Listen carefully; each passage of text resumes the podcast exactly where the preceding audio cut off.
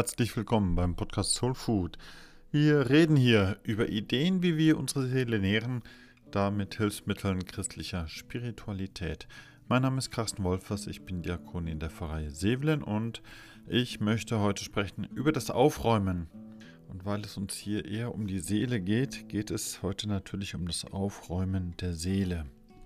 Kürzlich habe ich eine Geschichte einer jungen Frau gehört, die nach einer schwierigen Zeit neu anfing zu daten.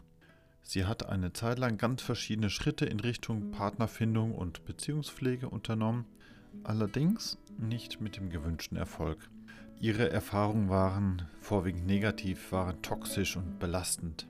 Also hat sie sich zunächst eine Auszeit gegönnt und jetzt, nach dieser Auszeit, konnte sie wieder auf die Jagd gehen, weil sie von sich sagt, ich habe mich innerlich aufgeräumt.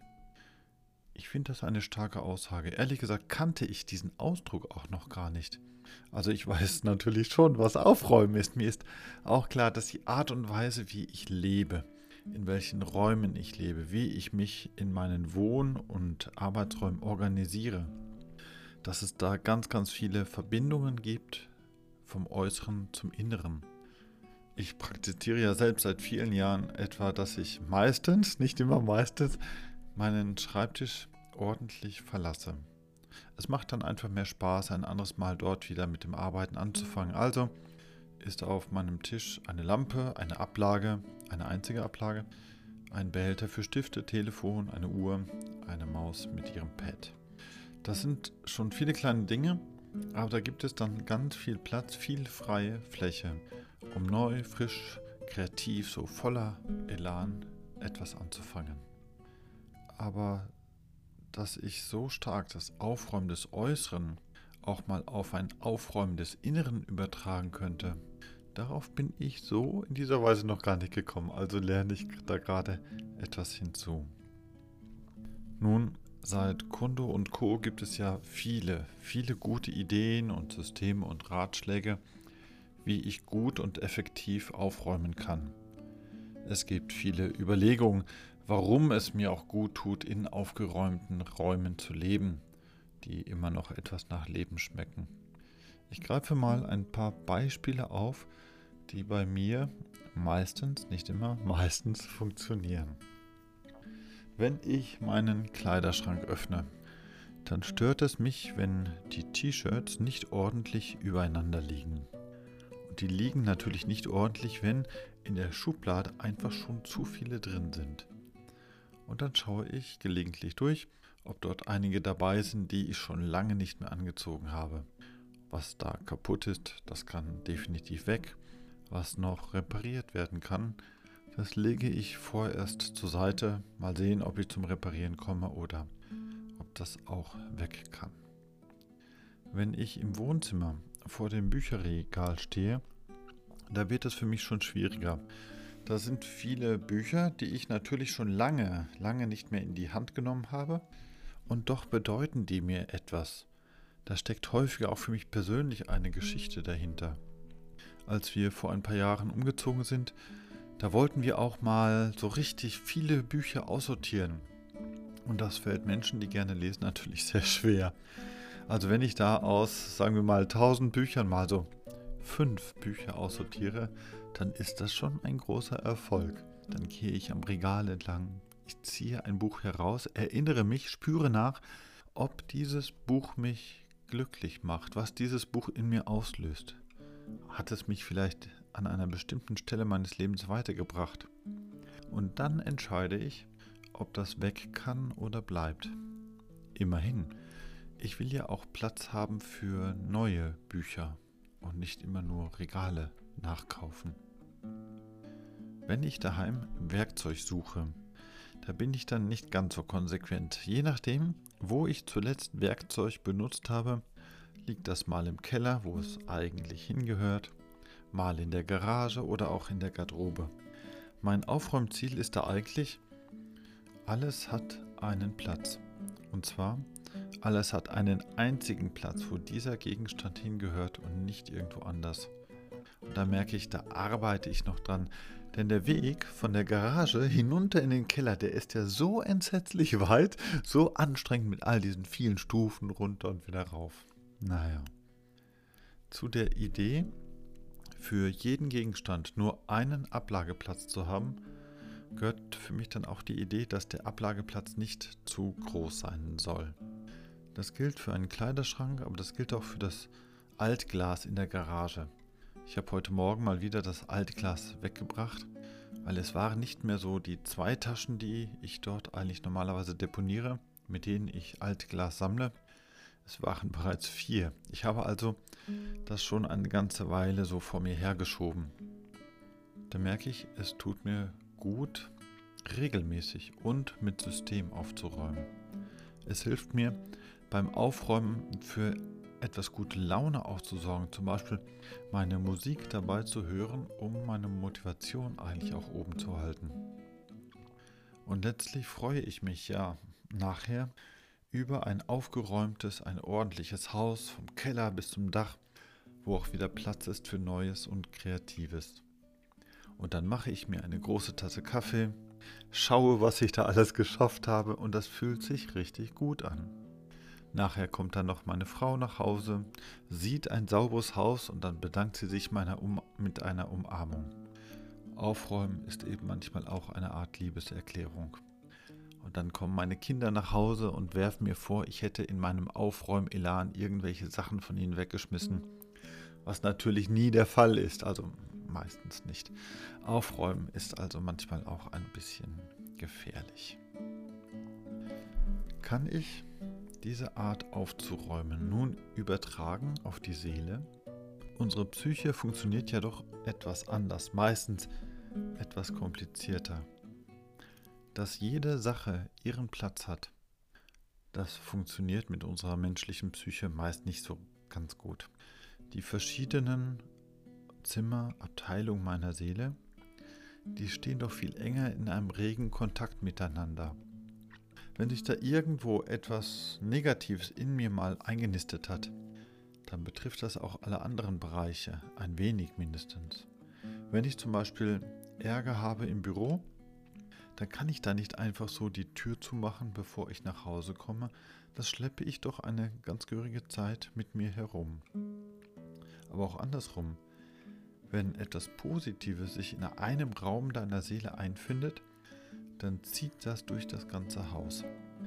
Wenn ich zum Beispiel ein Projekt erfolgreich abgeschlossen habe, dann erzähle ich meist ja auch daheim davon und hoffe, dass meine Leute sich von meiner Freude etwas anstecken lassen. Die Seele ist ein in sich stark verbundenes Netzwerk. Da ist nichts einfach so isoliert. Und darum ist das alles immer etwas anders und meist auch komplizierter. Unsere Psyche funktioniert anders. Meistens ist das mit dem Ausräumen und Wegwerfen und Aufräumen deswegen schwieriger. Wenn ich unerledigte Geschäfte mit mir herumtrage, wenn ich negative Erfahrungen wie Narben mit mir herumtrage, dann finde ich da eben nicht mal so eine Tonne, in der ich all das Zeug einfach entsorgen kann. Das bleibt längere Zeit bei mir. Da braucht es auch einfach ein paar diffizilere Methoden, um Schlechtes, Negatives auch loszuwerden. Und dennoch finde ich, kann ich manches mir vom Aufräumen des Hauses abschauen, wie ich es schaffen kann, mich selbst innerlich ja, aufzuräumen. Ich versuche auch da mal dafür ein paar Beispiele zu finden. Ich habe gestern eine Einladung erhalten zu einem Treffen unter Kollegen, wo es eigentlich eher darum geht, mit einem paar Scheuklappen vor den Augen, sich gegenseitig zu bestätigen, wie toll man ist, ohne dass da eigentlich irgendetwas passiert.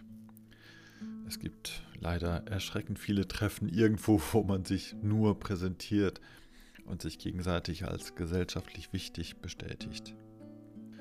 Bei dieser Einladung könnte ich ein paar alte Kontakte treffen, wo ich weiß, dass sie mir nicht gut tun. Früher habe ich gedacht, dass ich solche Einladungen doch wahrnehmen muss. Heute melde ich mich lieber konsequent ab. Es genügt, wenn ich mich über die Einladung ärgere, weil damit eine Erinnerung verbunden ist. Aber ich will mich nicht über verlorene Zeit oder über ein paar schräge Typen ärgern. Das habe ich ausgeräumt und das tut mir richtig gut.